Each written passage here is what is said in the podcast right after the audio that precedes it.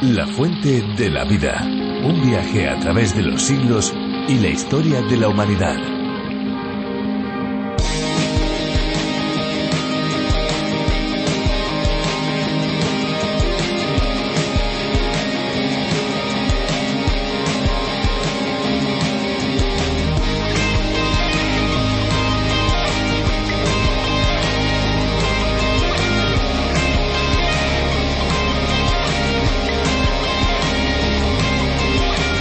El agua se usa con frecuencia para limpiar las heridas y prevenir infecciones.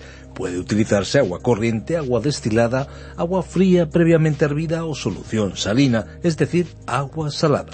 El uso de agua corriente para limpiar heridas agudas en adultos no aumenta la tasa de infección. Sin embargo, no hay pruebas sólidas que demuestren que la limpieza por sí sola sea mejor que la ausencia de limpieza. Aún se necesita más investigación.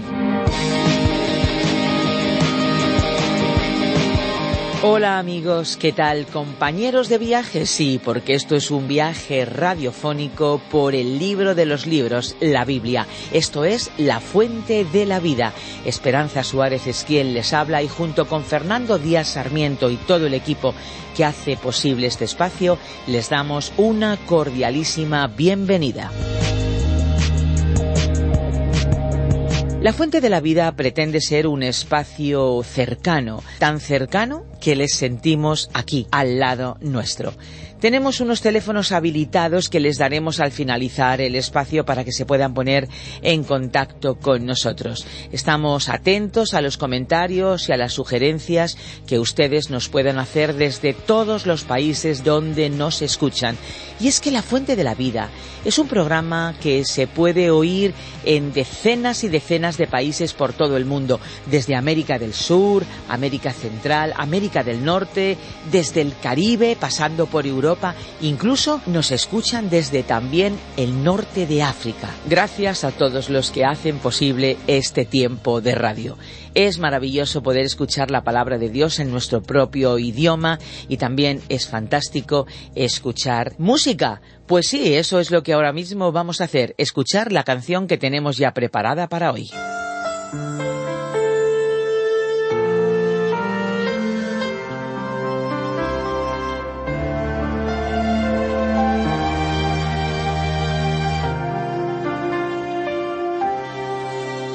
Has mostrado como un rey, pero también como un amigo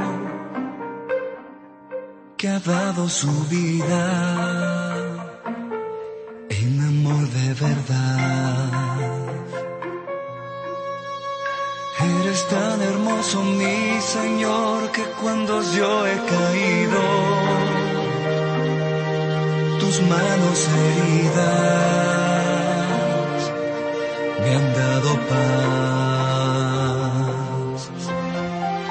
No sé cuánto tiempo pasará, pero quiero que tú sepas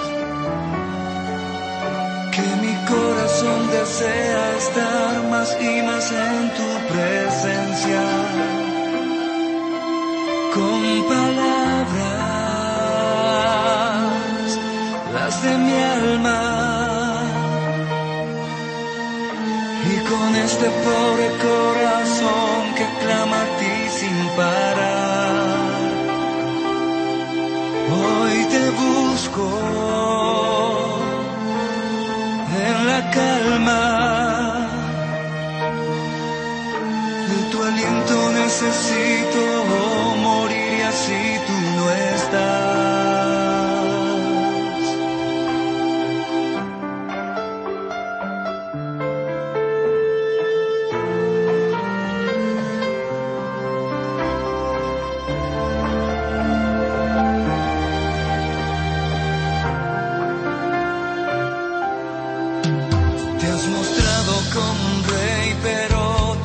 como un amigo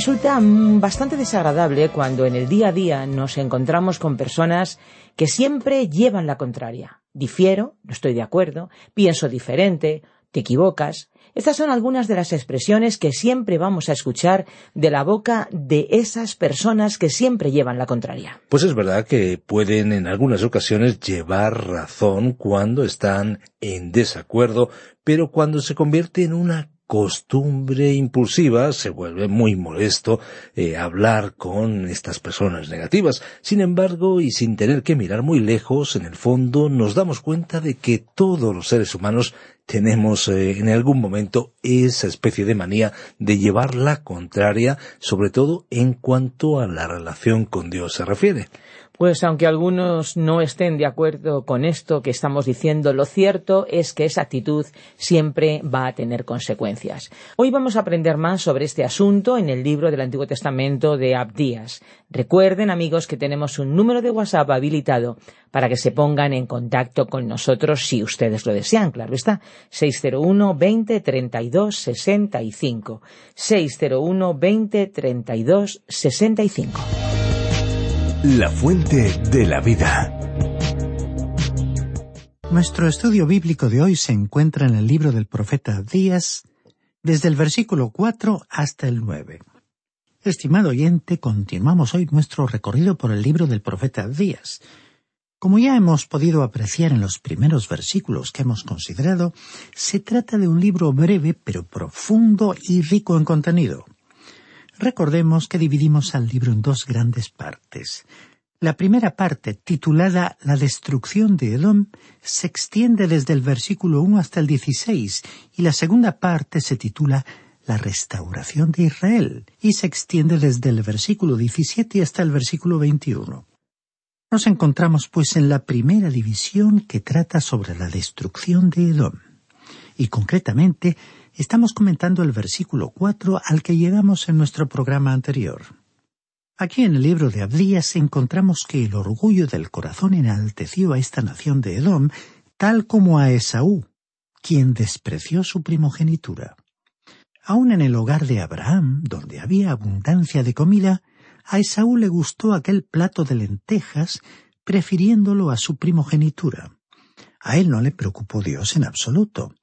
Al despreciar el privilegio espiritual de su primogenitura, despreció a Dios. Y después, con el transcurso del tiempo, Esaú se convirtió en una gran nación que había declarado su capacidad para vivir sin Dios. Antes de leer nuevamente el versículo cuatro, recordemos la forma en que el versículo tres nos describió la privilegiada situación del pueblo de Edom, posición en la cual pudieron desplegar el orgullo que como pueblo los caracterizaba y que los impulsó a creer que podían vivir y desarrollar su existencia dejando de lado completamente a Dios. El versículo comenzaba diciendo, La soberbia de tu corazón te ha engañado. El versículo tres de Abdías dice además, A ti que moras en las hendiduras de las peñas, en tu altísima morada, que dices en tu corazón, ¿quién me derribará a tierra? Aquel pueblo vivía en un lugar muy singular y único. Vivía en la firmeza y solidez de la ciudad de Petra, ciudad labrada en la roca. El lugar puede verse en la actualidad. Muchos turistas quedan asombrados del tamaño de la ciudad, protegida por un acceso o entrada que en ciertos lugares es muy estrecho. Un jinete y su caballo pueden pasar con cierta dificultad, por lo tanto, era una ciudad que se podía defender muy fácilmente y que se había convertido en un lugar muy seguro. Muchas naciones depositaban allí su dinero, así como su oro, su plata, porque allí se encontraban bien custodiados y porque consideraban que la ciudad nunca sería conquistada. Así que, de acuerdo con la descripción bíblica, vivían en las hendiduras de las peñas. Tenían grandes edificios construidos sobre la roca sólida dentro de esta gran hendidura o garganta y hacia arriba y abajo a ambos lados de ella. Así que la seguridad de los pobladores parecía perfecta, o al menos ellos así lo pensaron. Influenciado por ese falso sentido de seguridad, fue como si ese pueblo hubiera firmado una declaración de independencia, cortando su relación con Dios y separándose del gobierno de Dios. Se habían levantado y rebelado contra él. Ahora, ¿qué haría Dios frente a esta actitud? ¿Cómo respondería ante semejante desafío? Aquí tenemos entonces la respuesta divina. Leamos nuevamente este cuarto versículo de la profecía de Abdías. Aunque te remontaras como águila y entre las estrellas pusieras tu nido, de ahí te derribaré, dice el Señor.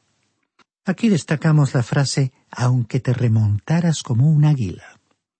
El águila fue usado en la Biblia como un símbolo de la deidad. Los edomitas creían poder derrocar a Dios, como Satanás había intentado hacer, y pretendían constituirse en una deidad. Pretendían ocuparse de los asuntos que Dios tenía que controlar. La frase y entre las estrellas pusieras tu nido nos recuerda el pecado de Satanás, expresado prácticamente con las mismas palabras del profeta Isaías, y quien pretendió exaltar su trono sobre las estrellas. Por ello Dios dijo, de ahí te derribaré. ¿Y cuántas personas hoy, estimado oyente, están tratando de vivir sus vidas como si fueran dioses? Piensan que no necesitan a Dios y viven sin Él. Lo interesante es que cuando Dios nos creó, figurativamente hablando, no colocó por ninguna parte un instrumento para dirigirnos, porque lo que Él quiere es guiar nuestras vidas. Primero quiere que acudamos a Él para recibir la salvación y después quiere hacerse cargo de nuestras vidas. Y cuando usted y yo nos guiamos a nosotros mismos, estamos ocupando el lugar de Dios. Es como si ocupáramos en un coche el lugar del conductor, o en un barco ocupáramos el lugar del capitán y en un avión el lugar del piloto. Y así viajamos por tierra, mar y aire a nuestro antojo y a nuestro gusto. Esto es orgullo, y cualquiera que alcance esa posición, que haga suya esa actitud, si continúa en ella, está cometiendo un pecado que resultará en una fatalidad, porque va a vivir en una eternidad de perdición. Enfoquemos nuevamente el microscopio y veamos en el pueblo de Edom la encarnación de Esaú. Ahí está Esaú. ¿Qué vemos entonces? Desde un punto de vista espiritual vemos a un animal humano, vemos a un animal en estado original. Aquí, en vez de descender de los animales, cabría afirmar que descendemos al nivel de los animales. En vez de una ascensión, de una evolución, se ha registrado un descenso, un retroceso. Las teorías que prescinden de Dios como el autor del origen de la vida no pasan de ser ilusiones falsas. Se enseñan como si fueran logros de la ciencia y han sido aceptadas por muchos de forma dogmática, sin ser cuestionadas, sin pedir explicaciones, pero hay que reconocer que contra ellas han surgido objeciones inteligentes y fundamentadas. No es este el momento de tratar este tema en detalle. Solo recordaremos un ejemplo entre muchos científicos que han objetado las conclusiones de esas teorías. El doctor Conkling, un biólogo, dijo que la probabilidad de que la vida se hubiera originado en un accidente se puede comparar a la probabilidad de un diccionario surgiendo de la explosión en una imprenta. Lo triste de estas teorías son los resultados, porque conducen a un pesimismo fatal. Impulsan la creencia de que el ser humano está llegando a la meta, de que es alguien que puede prescindir de Dios, y dejan la clara sensación de una vida sin valores trascendentes, valores que van más allá de la experiencia humana material. Y ese pesimismo se revela ya en las vidas de muchos jóvenes, y en este sentido resulta significativo el aumento del número de suicidios. ¿Cómo es posible que en las edades en que existen ilusiones y esperanzas para vivir en el presente y para hacer realidad en el futuro, tantos adolescentes y jóvenes llegan a la conclusión de que no vale la pena vivir? Fue el doctor Alberto Einstein quien dijo el hombre que considere a su propia vida y a la de sus semejantes como sin sentido, no es simplemente desafortunado, sino que casi está descalificado para la vida. Hasta aquí la cita. Esta fue una acertada declaración. Y uno encuentra a hombres como Heinrich Heine, que fue uno de los poetas más grandes de Alemania. Sus poemas, punzantes y en ocasiones llenos de espíritu satírico revelaron la filosofía de vida de su autor. En una ocasión él dijo Ya no soy un niño, Yo no quiero más un Padre Celestial. Otro pensador, James Martineau, dijo Le pedimos a Comte que levante el velo del lugar santísimo y nos muestre el objeto perfecto de adoración. Él produjo un espejo y nos mostró la imagen de nosotros mismos. Hasta aquí la cita de Martineau. Y también recordamos lo que dijo el ilustre escritor inglés William Shakespeare en una de sus obras. Señor, qué necios son estos mortales. Hasta aquí la cita. Pero destacamos el realismo del apóstol Pablo, que bajo la inspiración del Espíritu Santo nos describió tal y como verdaderamente somos, y en su carta a los Romanos capítulo siete versículo dieciocho escribió Yo sé que en mí, es decir, en mi naturaleza pecaminosa, nada bueno habita. Aunque deseo hacer lo bueno, no soy capaz de hacerlo.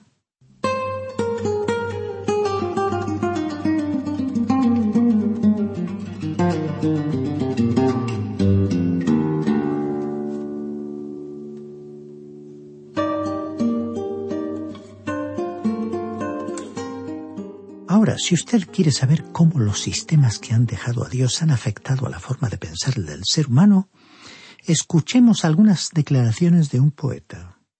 Se trata del fallecido poeta británico Winston Oden. Este hombre salió de su país y fue a radicarse a los Estados Unidos, donde se naturalizó como ciudadano de ese país. De otra manera, hubiera sido el poeta laureado de Gran Bretaña. Pero escuchemos el pesimismo de este hombre expresado en las siguientes palabras de un poema. Si todas las estrellas desaparecieran o murieran, tendría que aprender a mirar a un cielo vacío y sentir su completa y sublime oscuridad, aunque ello me llevaría un cierto tiempo.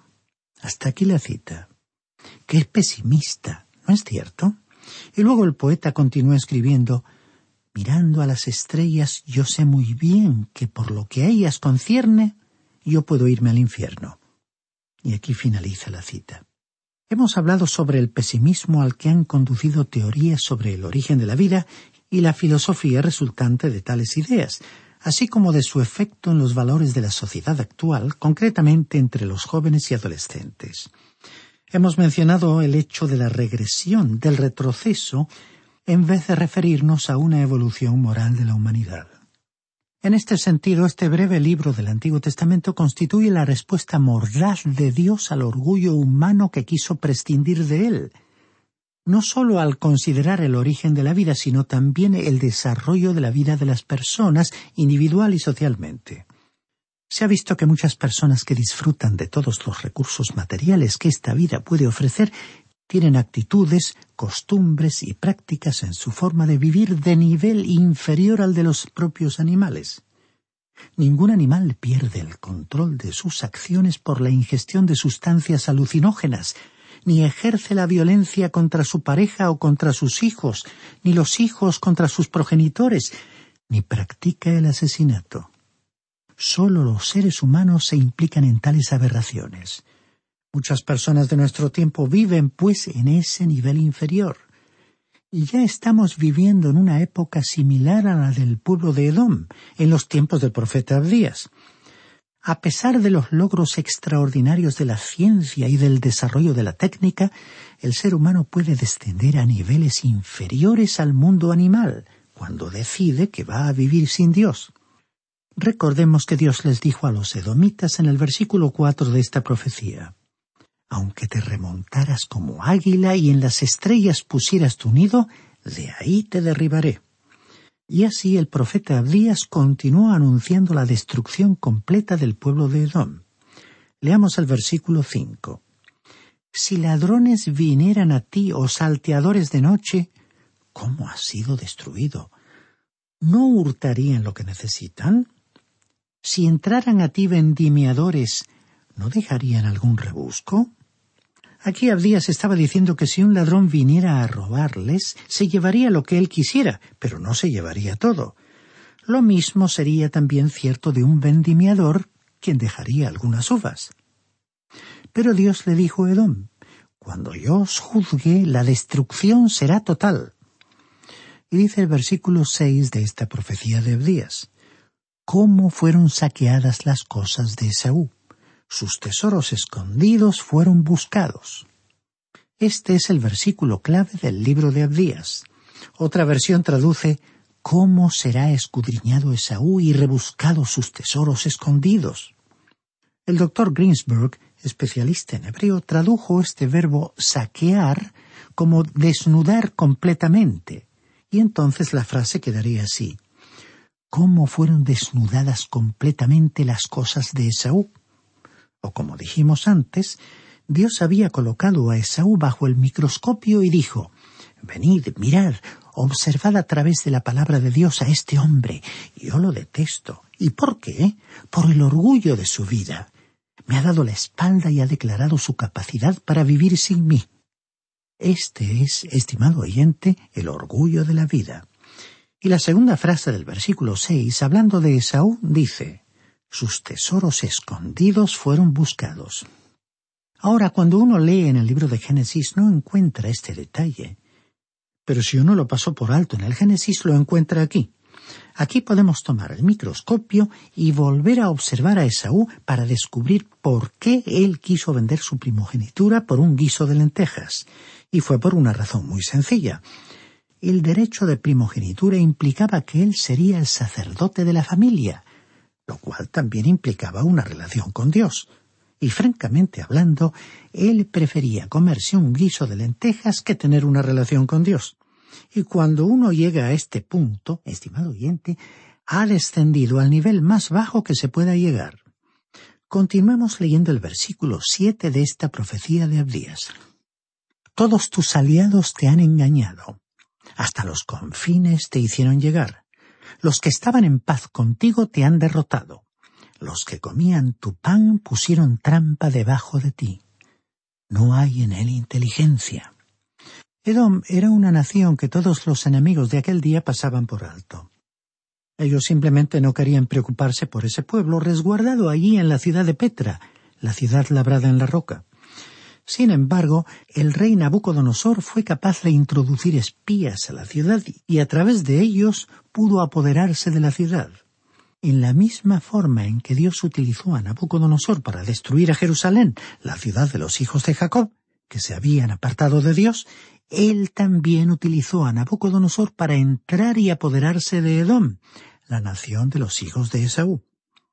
Ahora el versículo ocho dice Aquel día, dice el Señor, haré que perezcan los sabios de Edom y la prudencia del monte de Saúl. Este pueblo no solo era notable por el hecho de que estaba bien protegido por la seguridad de la zona rocosa de la montaña, en aquella hermosa ciudad de Petra, pero aquella gente también había desarrollado una sabiduría y un conocimiento, así como también una superstición la ciudad se había convertido en un centro pagano en el cual proliferaban muchos cultos.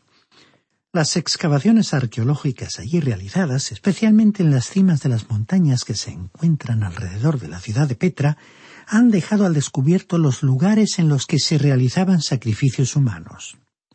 Ahora, la ciudad también era famosa por su sabiduría. Por ejemplo, Elifaz, el amigo del patriarca Job, era de Temán, según podemos leer en el libro de Job capítulo 4 versículo 1. La gente de todas las naciones llegaba allí para escuchar la sabiduría de los sabios, como podemos leer también en el libro del profeta Jeremías capítulo 49 versículo 7. Y Dios dijo que destruiría a los sabios de Edom y a la inteligencia del monte de Esaú. Y ahora en el versículo 9 leemos y tus valientes, Temán, serán amedrentados, y será exterminado todo hombre del monte de Esaú. Aquí el nombre Temán proviene de un nieto de Esaú, y el lugar estaba situado en la zona sur del territorio de Edom. Los habitantes de Temán eran famosos por su valentía. Y ahora el estudio nos lleva a un nuevo párrafo titulado El crimen de Edom. A partir del versículo 10 y hasta el versículo 14, Abdías nos iba a dar una lista de las razones por las cuales Dios iba a destruir a este pueblo. Hemos dicho que el orgullo de la vida era su gran pecado, pero este pecado también los impulsó a cometer otros pecados. El orgullo es una actitud que no se puede ocultar por mucho tiempo. Tarde o temprano se pone en evidencia como si fuera una grave enfermedad, como por ejemplo un cáncer agresivo en pleno desarrollo, porque el orgullo constituye una fuerza impulsora tremenda en el ser humano. Esa filosofía de la vida va a ir dominando gradualmente todos los sentidos y uno va a expresar esa forma de pensar y de sentir de alguna manera.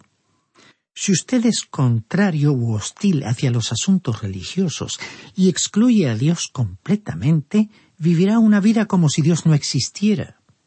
Y si usted es consciente de la presencia y santidad de Dios porque tiene una relación con Él con toda naturalidad, vivirá una vida que revelará su deseo de agradar a Dios. Teniendo estos factores, el problema había se dispuso a explicar en detalle los terribles pecados que surgieron del orgullo de la vida que caracterizó al pueblo de Edom. En este punto de la profecía tenemos que recordar que Esaú y Jacob eran hermanos, hermanos mellizos, pero lejos de ser idénticos, en realidad eran caracteres opuestos. Crecieron en la misma familia y tuvieron el mismo padre y madre. Pero desde el principio de sus vidas se desarrolló una lucha.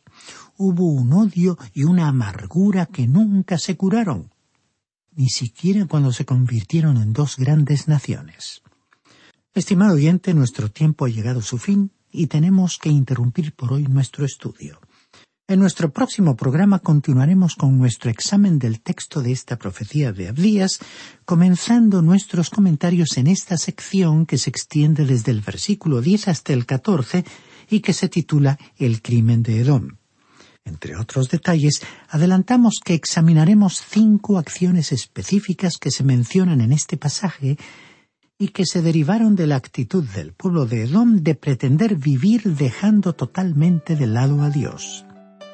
Así que esperamos contar con su grata compañía en nuestro próximo programa para continuar juntos nuestro recorrido por este breve pero profundo libro del profeta Abdías.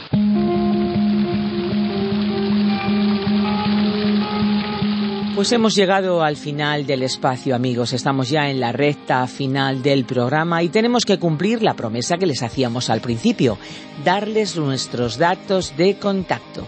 Les invitamos una vez más a visitar nuestra web lafuentedelavida.com o bien a descargar la aplicación La Fuente de la Vida que también se puede encontrar con el nombre a través de la Biblia.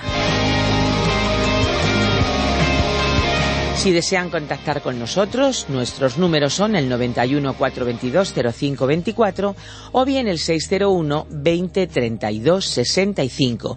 Recuerden que si llaman desde fuera de España deben pulsar el prefijo más 34. Les repito los teléfonos 91 422 0524 o bien el 601 20 32 65.